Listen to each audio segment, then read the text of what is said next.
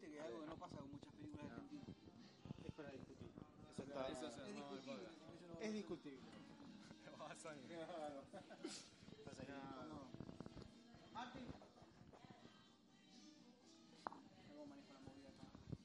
Muy bien, gusta. está bueno eso. Director. Bueno, eh, mi nombre es Baltasar de Cinema Parásito. eh, tengo enfrente al señor Iván. Hola, yo soy Iván Nicosia de la Dimensión de Celular y estamos acá haciendo una colaboración con Alejandro Fa, el director de Muere, Monstruo, Muere. ¿Cómo estás? Hola, ¿qué tal? ¿Cómo va?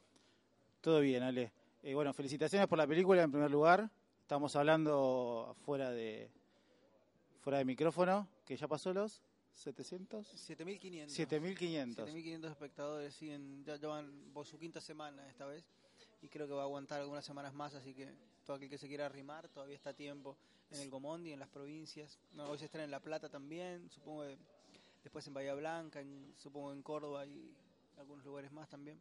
Sí, eh, recordemos que Muere Monstruo Muere salió eh, con poca diferencia de eh, la, la hecatombe cinematográfica en todo sentido de, de los Vengadores y aún así ha subsistido a eso y a mí me parece que se planteó, se quedó como una opción a si no querías ver eso, ver eh, Bueno, igual, Monstruo igual Muere. creo que, el- que en, en rigor a las personas que les gusta como el cine de género y la fantasía en algún punto son, son personas que pueden compartir como los dos. Si bien un- una es una especie de, de mastodonte imposible de tener y la otra es un animal más, más pequeño, eh, creo que es un público que les- al que le interesa la fantasía y el, y el género puede, puede acercarse a las dos cosas. Hoy justo me mandaban la programación de...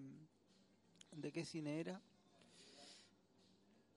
Eh, bueno, no recuerdo qué cine era, pero el pero estaba eh, programado Los Vengadores a las 16.30 y Muere Monstruo Muere a las 18.30. Entonces yo hice como un posteo así diciendo quién ganará la batalla, casi como riéndome, ¿viste? Porque sabía Qué- que vamos a... qué que vamos- lindo. Que vamos a perder, pero bueno... son- No, no te creas igual, a mí en igual me parece en que nuestra Copa América, ¿no? Eh, No, no es la Copa América, pero a mí me parece que se dio algo muy particular, es que eh, también que comparten fantasía la- la- las películas, pero yo creo que mucha gente lo vio como opción. Yo vi eh, Muere Monstruo Muere y después vi Vengadores, eh, por un día de diferencia, fue como algo muy, muy abismal, y nada, después la vi otra vez Muere Monstruo Muere, que eso también es lo bueno de ver películas. No, Muere Monstruo Muere lo que tiene es que tiene más presupuesto que Los Vengadores, entonces gana el, el, el production value.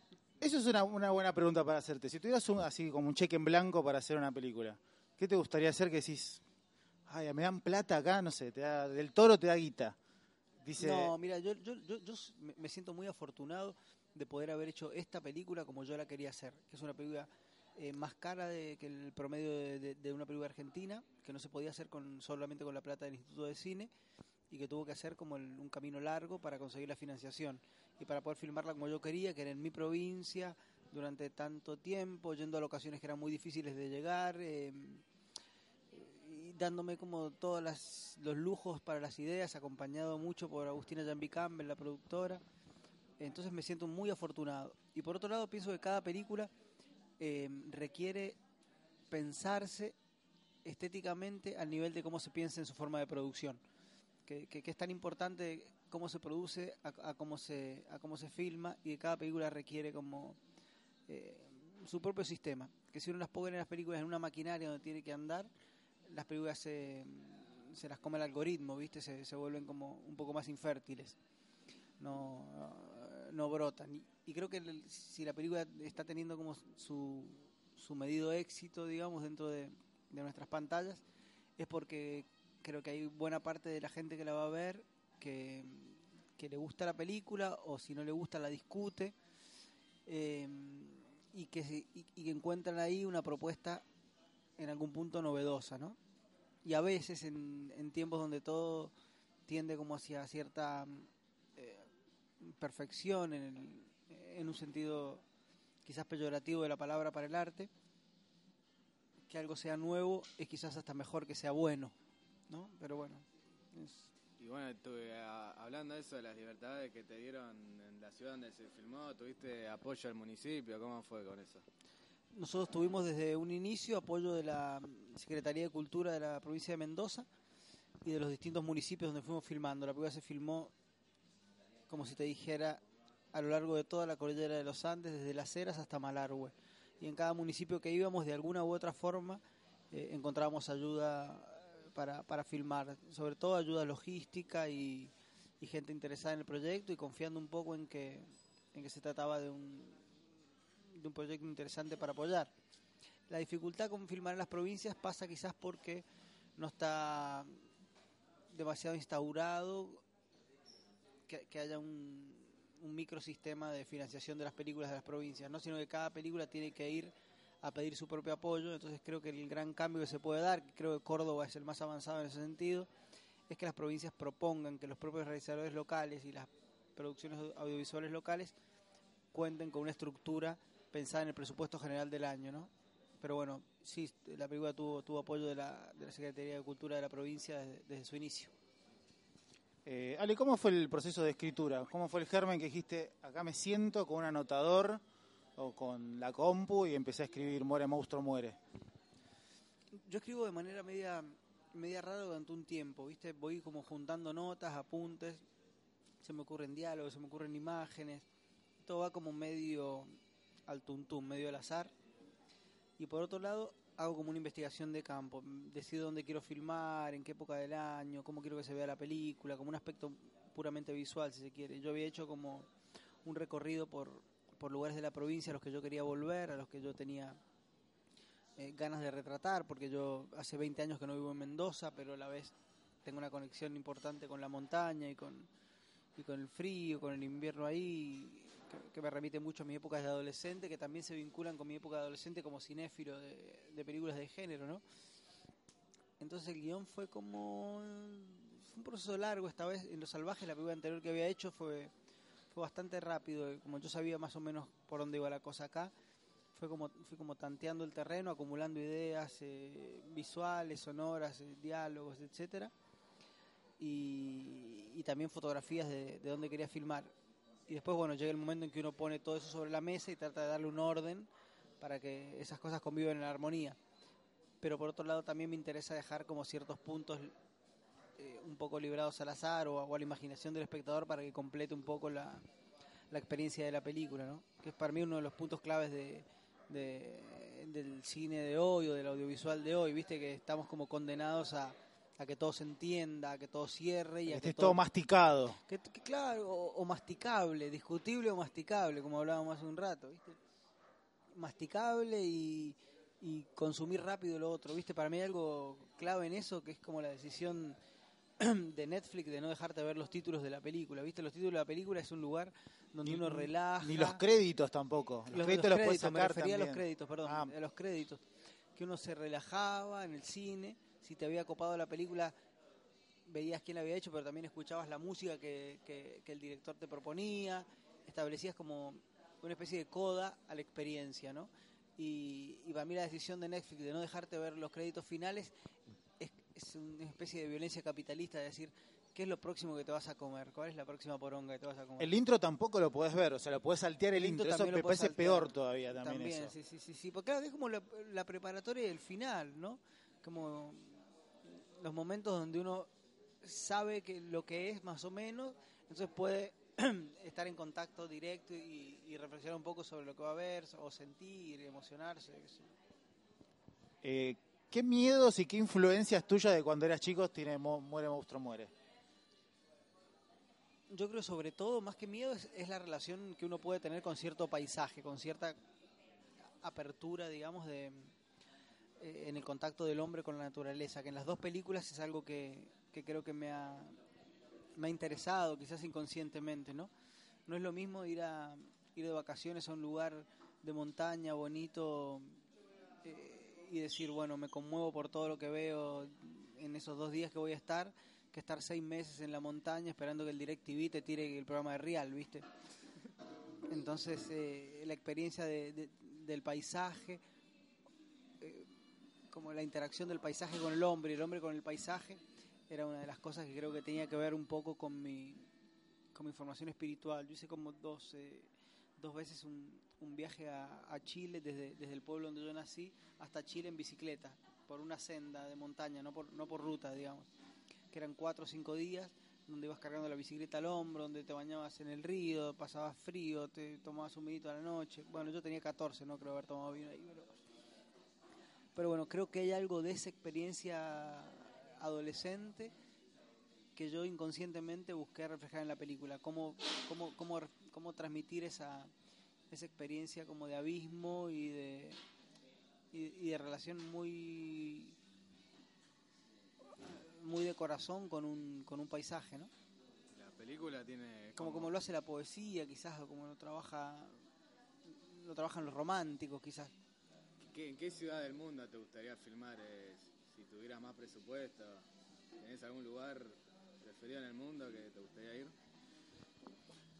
Bueno, es una buena pregunta. A ver si me obligás a pensar. A ver. No lo sé, la verdad es que las historias que tengo armadas son todas en Argentina, ¿no? Pero, pero siempre mi- no, no conozco Estados Unidos, por ejemplo.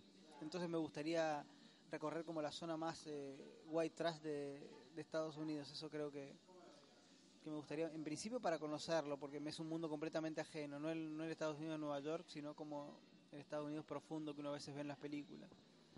¿Y de Pero me gustaría, de Argentina me gustaría filmar mucho en, eh, bien, bien, bien bien al sur, en Ushuaia o quizás en la Antártida, sí. Como tratar de que la de que el paisaje sea una vez más un protagonista. Hola, ¿qué tal Alejandro? Mi nombre es Leandro, Leandro Cine. Hola. Y bueno, felicitaciones por la recaudación total. Te primero preguntarte, eh, como me gusta mucho el diseño del monstruo que armó, ¿cuánto tiempo armó para hacer, cuánto tiempo armó el diseño del monstruo? el, monstruo, yo sabía de un principio que iba a ser un monstruo analógico. Que quería trabajar con prácticos, quería trabajar con, con quería que fuera un monstruo parecido, si se quiere, a las películas que a mí más me gustan de terror, donde uno suspende por un momento la, la capacidad de ver si, si se lo cree o no, sino que directamente lo cree porque cree en la fantasía y cree en la imagen. Para mí en ese sentido el punto máximo de ese tipo de monstruos son los que son los que tiene la cosa, de, el enigma de otro mundo de Carpenter, ¿no? Entonces sabía que iba a ir por ese lado, entonces no busqué un, monstruo digital, un monstruo como infalible, sino un monstruo limitado. Y el proceso fue muy lindo. Primero empezamos con un amigo de Mendoza, Emiliano Dalmau, un artista muy talentoso, a bocetar los diseños. Y después continuamos con una empresa francesa que se llama Atelier 69, que hacen toda la parte eh, orgánica de- del monstruo. Y bueno, fue un ida y vuelta de mis ideas, las ideas de ellos y, y ver qué era posible de realizar, qué, era posible de realizar para un actor, porque el monstruo tiene un actor adentro sin, sin spoilear, pero bueno, un poco sí.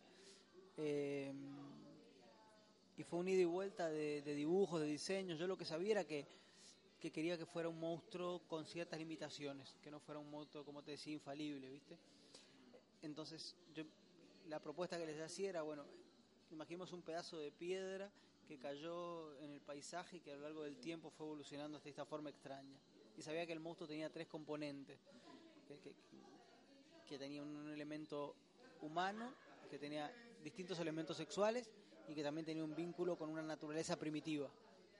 Porque yo sabía que iba a trabajar un- con un monstruo que no tenía mitología, que no tenía historia, que no se iba a explicar esa historia, que no se iba a decir vino del espacio exterior, nació de una mutación genética, hubo un problema, hubo un problema oncológico, no, ten- no- no tenía, no tenía texto el monstruo, entonces tenía que estar ahí en, en presente como el, el buen gordito que es.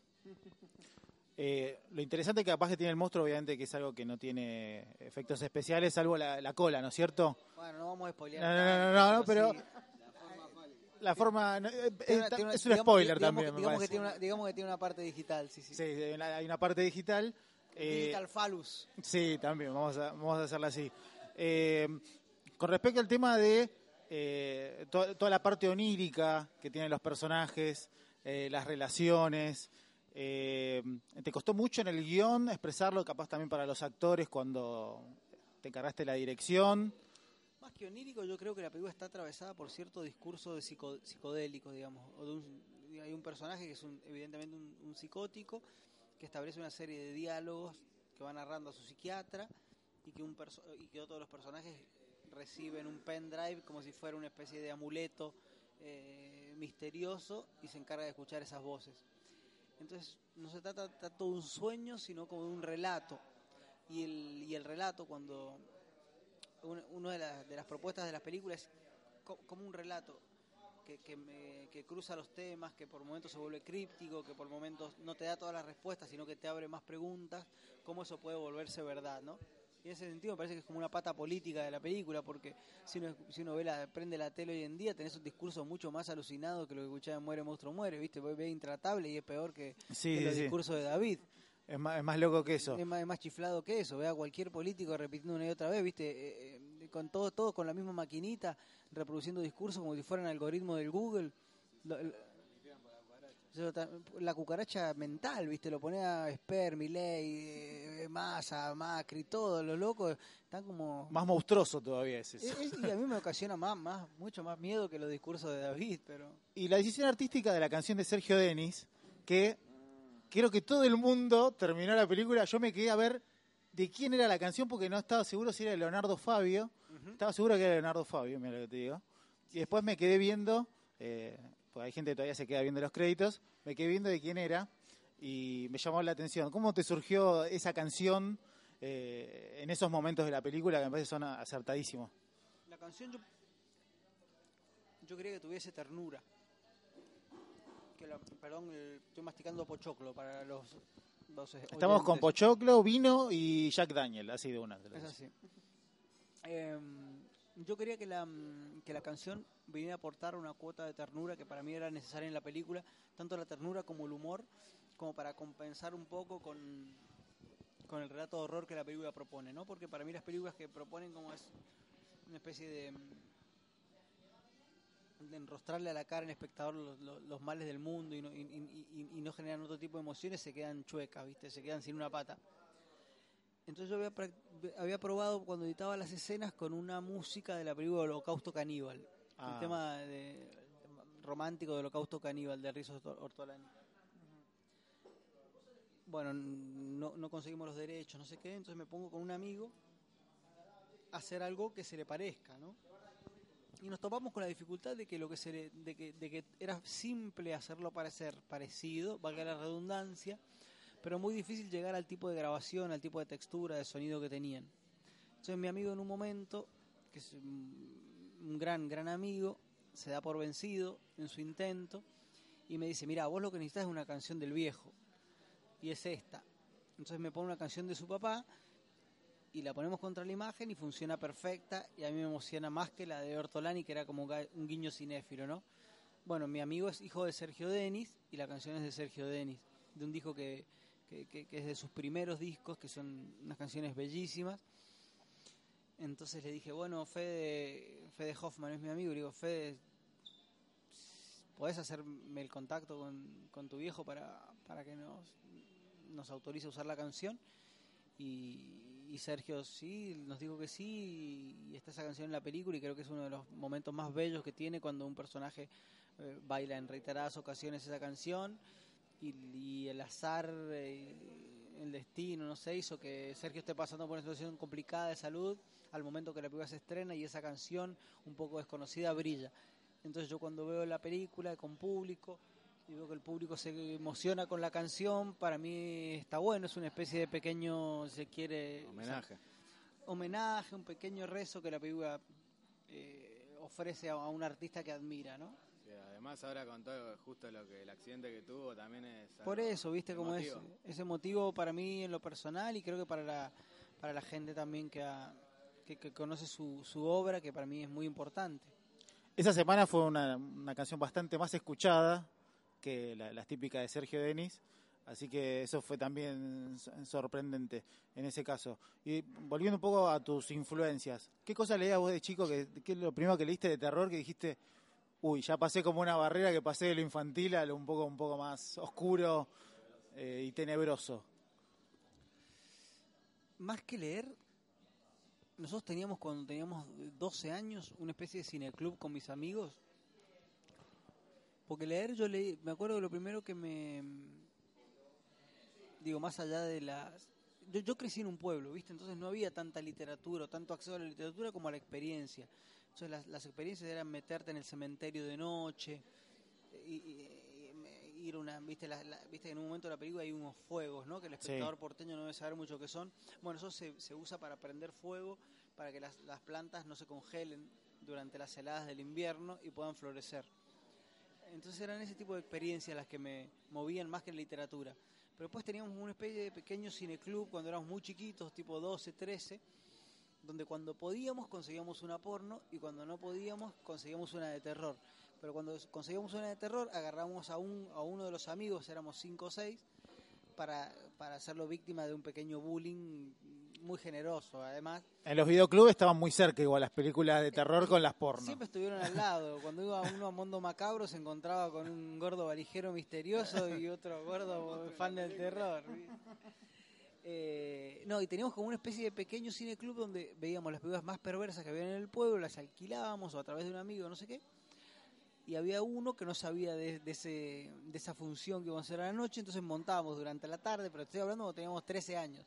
Montábamos como pequeños trucos, como si fuera William Castle, pero for, for babies pequeños trucos para asustar, como habían hilitos atados de la cortina. No, para que la pase mal. Había una patineta que se movía sola, había una taza que se caía, todo digitado como de antemano. Entonces la película era la excusa para vivir esa experiencia como de terror y alguno tuvo su, su susto extra. Éramos chiquitos, ¿eh? Está bien. Pero Un 4D como un poquito más eh, primitivo. sí, sí, para mí pienso en William Castle, ¿viste? En encontrar la manera de generar una emoción frente a una imagen. ¿Y ahora qué estás leyendo, Ale? Que decís, Ahora que estoy leyendo, a ver, si me preguntás, estoy leyendo un libro de Stephen King que habla sobre, sobre terror, que no había leído porque no lo había conseguido porque era muy caro acá y lo conseguí ahora en, para un ebook. Estoy leyendo las cartas de John Cheever. Estoy leyendo un libro que se llama La Noche, que no me acuerdo del autor, pero que es, eh, no, es no es La Noche de Edgardo Castro, es otro libro que se llama La Noche. Eh, y estoy leyendo El Reino de Manuel Carrer, que habla como de los inicios del cristianismo, que tiene un poco que ver con quizás con los salvajes y con un proyecto que estoy desarrollando ahora que se llama Pastorcito y que lo está escribiendo mi hermano que es poeta. ah, muy bien. Ba- bastante ecléctico la, la lista de tus lecturas de sí, sí, siempre, de siempre tengo como seis libros abiertos y voy leyendo como de, de a poquito un poco y Está bueno, está bueno eso. Una de las cosas que más me llamó la atención de la película es que va mutando de géneros, va todo el tiempo cambiando, va cambiando de rumbo. ¿Cómo, cómo surgió eso? Yo sabía que el, el- el- el género que, que primaba en la película era el, era el terror y quería que la película fuera como se inscribiera, si quiere, dentro de esa tradición. Pero, pero sabía también que el argumento iba por el lado del, del policial de enigma, de investigación. Misterio, Pero- del misterio, claro. Pero que se parecía un misterio donde no ha- donde lentamente te vas dando cuenta que el tipo de verdad al que vos querés acceder no es posible si no te relajás y accedes a otro tipo de, de conclusiones o de, o de verdad. Y también eh, para mí importante como cierto pequeño elemento melodramático o de, o de historia de amor y también, y, también el, y también el humor. terror gótico, porque tiene romance, algo de eso. Sí, sí, sí, sí, sí, sí, sí, sí, es verdad. Tiene, tiene muchas lecturas la película, Sí. que cada espectador la tiene su visión y saca su propia conclusión después de verla. Eso está bueno. Yo creo que eso que eso sucede con la película y sí, había un chiste de Capuzotto que no me acuerdo ahora, pero dice sí que tiene eh, sí, creo que el, que la película abre ciertas cartas en un momento para que cada uno pueda tomar caminos diferentes y incluso hay mucha gente que que, que ha, generado como discusión y cierto no fanatismo, no diría fanatismo, pero sí la idea de repensar la película e ir a verla dos o tres veces y, y permite eso la película y a mí me emociona mucho que eso pase, ¿viste? Está bueno. Ah, no, el chiste de Capuzotto era que decir en- leer entre líneas, decía hay que leer entre líneas, ¿no? Y se estaba tomando una raya. Bueno, y hablando de eso, ¿qué, qué otros géneros te gustaría incursionar en el futuro, en tus próximos proyectos? Eh, en el K-pop, ¿no? El pop coreano, ¿no? Sería sorprendente. Sí, porque ahora también, actualmente había películas de terror coreano, que hay ahora que salían como Hosham, que es una película coreana que es como que está bueno. Y ahora, ahora que están saliendo películas coreanas, Bueno, Bon Así- Joon-ho ganó la Palma de Oro en Cannes, ¿no? Con una Claro. película que seguramente es demencial. Para mí es un director alucinante ese. Memories of Murder o The Host son películas increíbles. Es como si Spielberg eh, no fuera yankee, ¿viste? No, no, no tuviera como toda esa moral. Sí, hablando de eso de directores, justamente, ¿qué director está siguiendo en la actualidad? Eh, Estoy medio vago porque tengo una nena chica, entonces miro más Peppa Pig que cualquier otra cosa, ¿viste? Entonces no sé quién es el director de Peppa Pig, pero ya vi todos los capítulos. Y también miro otro que se llama Petit Ours Brand, mi- miro como mucho dibujito animado. Después de las películas, eh, el otro día vi una película que no recuerdo el título, que, que está en, en la plataforma en la plataforma principal de streaming, que es de unos hermanos que tienen un pozo de petróleo en su casa. No sé si la recuerdan. Hell or the High Water se llama. Hell or the High Water. Bueno, esa película me gustó mucho. Me hizo acordar una película que a mí me gusta mucho que es eh, Sin lugar para los débiles de los hermanos Cohen. ¿Viste? Como ese, ese, ese- esa especie de, eh, de laconismo texano que, que, que filman tan bien los, los yankees. ¿Viste? Esa película me- western. Sí, es- eh, no terminan de ser western, terminan siendo como cuentos de Carver ambientados en el, en el lejano en el lejano Estados Unidos. Sí. Y, el- y después me- de- de- de- de- del género terror, así como de, las últimas, me gustan las que le gustan a, a casi todos, Wan, ¿viste? lo que. Sí, el, eh, eh, no, no sé si todas, pero me gusta mucho El Conjuro. Me La gusta Noche del demonio. No la vi. No la vi. Me gustó mucho el- La Bruja. Ah, la bruja. Y me gustó bastante una película que para mí es, se parece al terror como lo concebía Hitchcock al terror, ¿no? Que es como ese terror que lo envuelve todo, que son las películas que más me gustan a mí, no, no el terror como de, de cuchillo y... Sí, más sobrenatural. y- sí, como que está ahí como... eh, como- como- yo digo como, como la niebla que, lleva la, que llega a la bahía, ¿viste? En, en la niebla de Carpenter, que se llama Under the Silver Lake. Es una película que no, que no entiendo mucho, ¿viste? Que no que en un momento entra en un laberinto que te perdés y no sabes qué hacer, pero que bueno, el director tuvo el coraje de llevarte en ese viaje, a mí eso me gustó mucho. Hablando de Carpenter, ¿qué directores clásicos son tus mayores influencias? A mí que más me gusta de los de, eh, de los clásicos no es un director de terror, sino que es eh, Bresson, Robert Bresson, un francés que, que a mí cada vez que Robert Bresson, Rossellini, Buñuel, esos son los directores que más me gustan a mí. O- pero también paralelamente el- eh, en el cine de género hay directores que me gustan tanto como ellos, ¿viste? Vos mencionás a Carpenter, Carpenter sí, soy soy un fanático. Cronenberg. Sí, pero, pero de Carpenter, por ejemplo, el otro día me juntaba con, con uno de, de las personas que fue como mi maestro, en, uno de mis maestros en, en- en aprender sobre cine, que es eh, Adrián Caetano, ¿viste? Sí. Y, y él escribió un prólogo a un libro de Carpenter que escribió Matías Horta, que, es, un, prólogo hermoso. Y me junté otro día con él y le recordaba ese prólogo y hablábamos de Carpenter y, decíamos cuán diferente es el, terror que propone Carpenter al terror que se produce actualmente, ¿viste?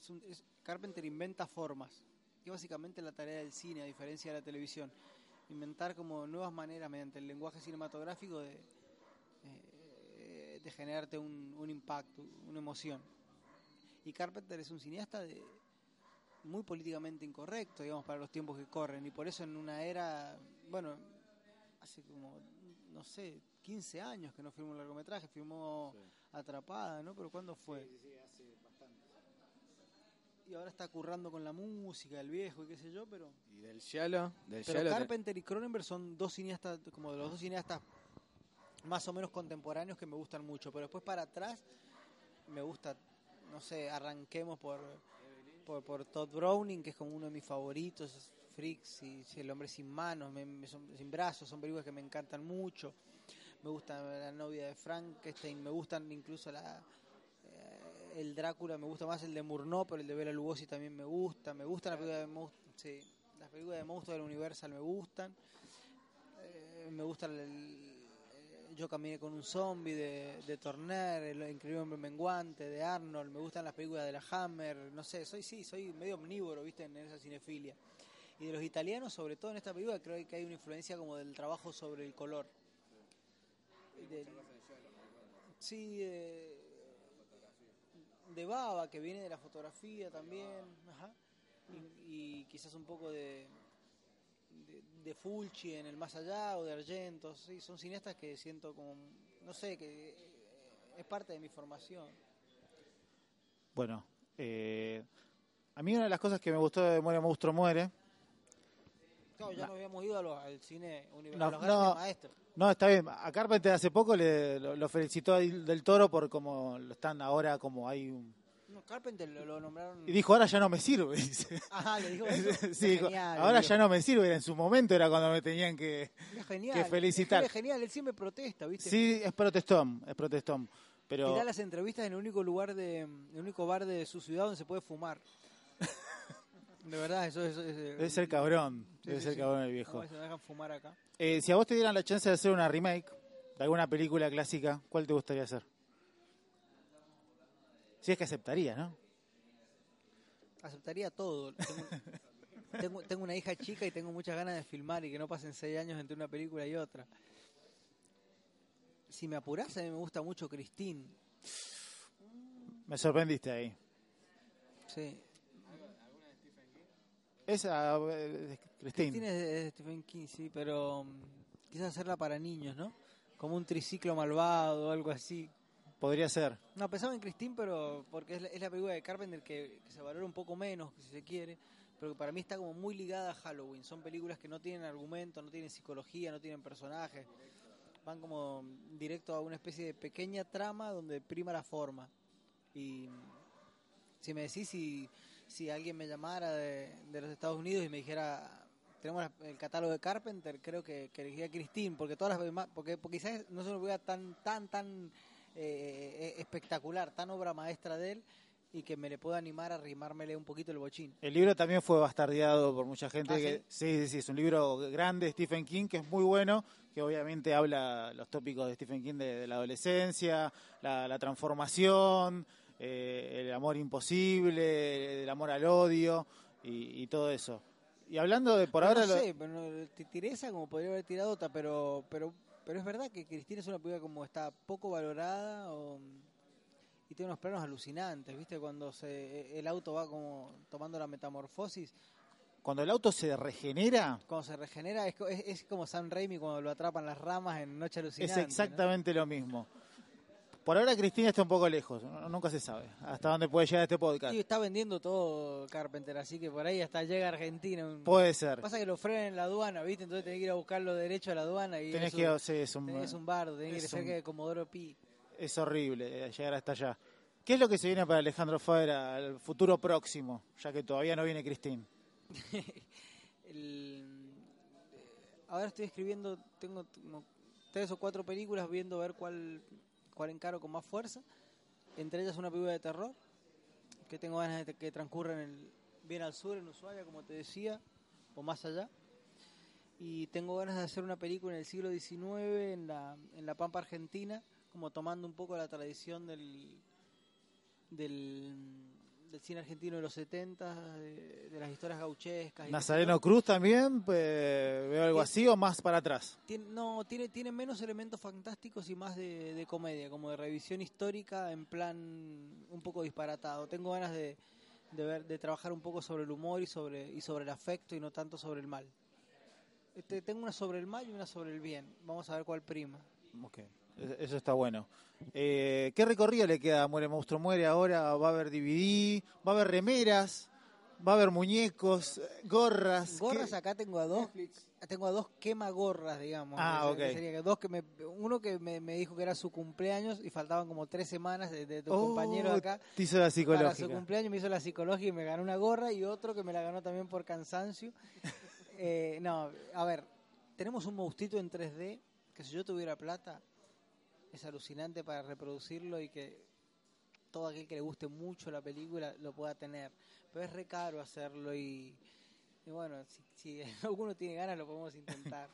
El recorrido comer- comercial o de, de dónde la película se va a ver eh, est- está como en veremos, pero a la vez yo lo siento muy activo porque la, la película tuvo buen, buena recepción en, en el Gomonda acá en Buenos Aires y en el Cosmos, buena recepción en las provincias y lentamente va como acumulando público y las salas lo, lo piden y lo, y lo quieren programar. Entonces, para mí lo ideal, si me preguntás hoy, la película se estrenó en Francia hace tres semanas también, se va a estrenar en Japón, en Hong Kong y en Estados Unidos. Ahí me interesaría mucho. Yo quiero ver los japoneses. Soñaría estar en una función en Japón de también. Muere Monstruo Muere. A mí también me gustaría mucho.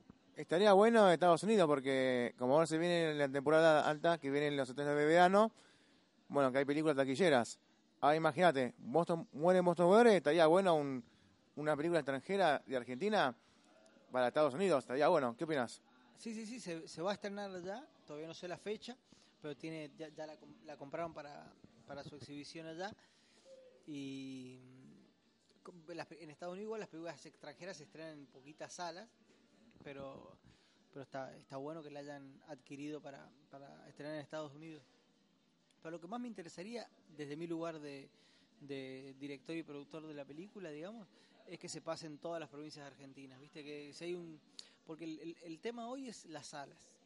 Entonces, las pequeñas salas que hay, espacios Inca, centros culturales, o, o, no sé, todo aquel que cuente con la mínima, o mínima no tanto, pero bueno, con, con una buena tecnología para que la película se vea en condiciones dignas y la quiere exhibir, que la película se exhiba.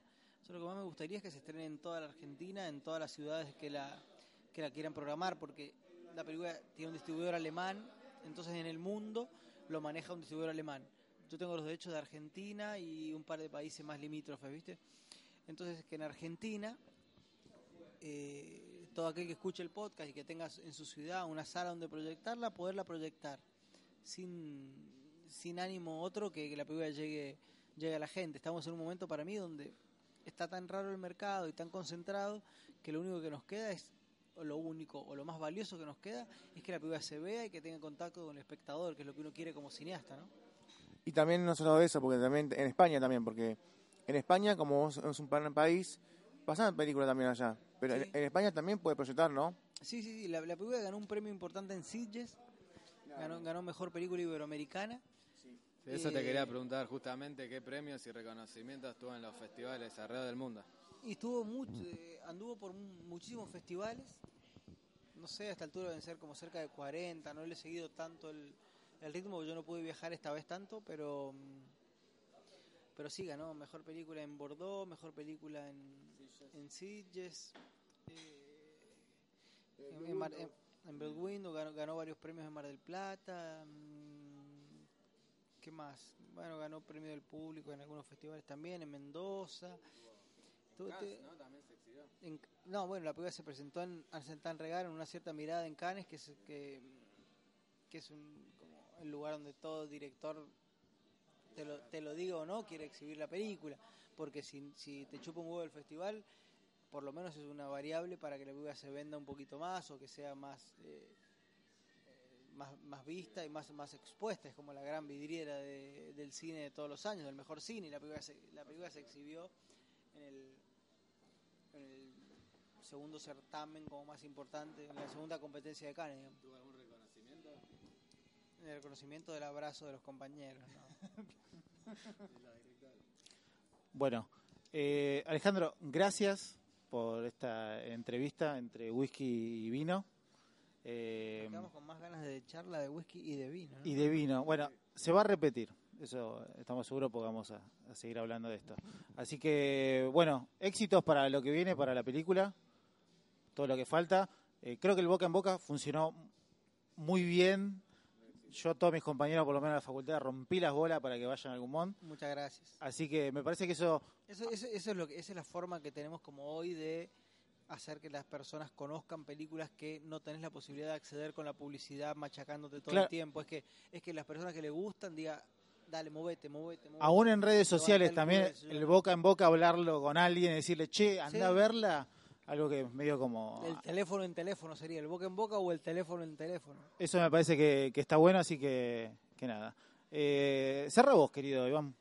Ah, a mí me faltó preguntarte con qué actor o director te gustaría colaborar a futuro.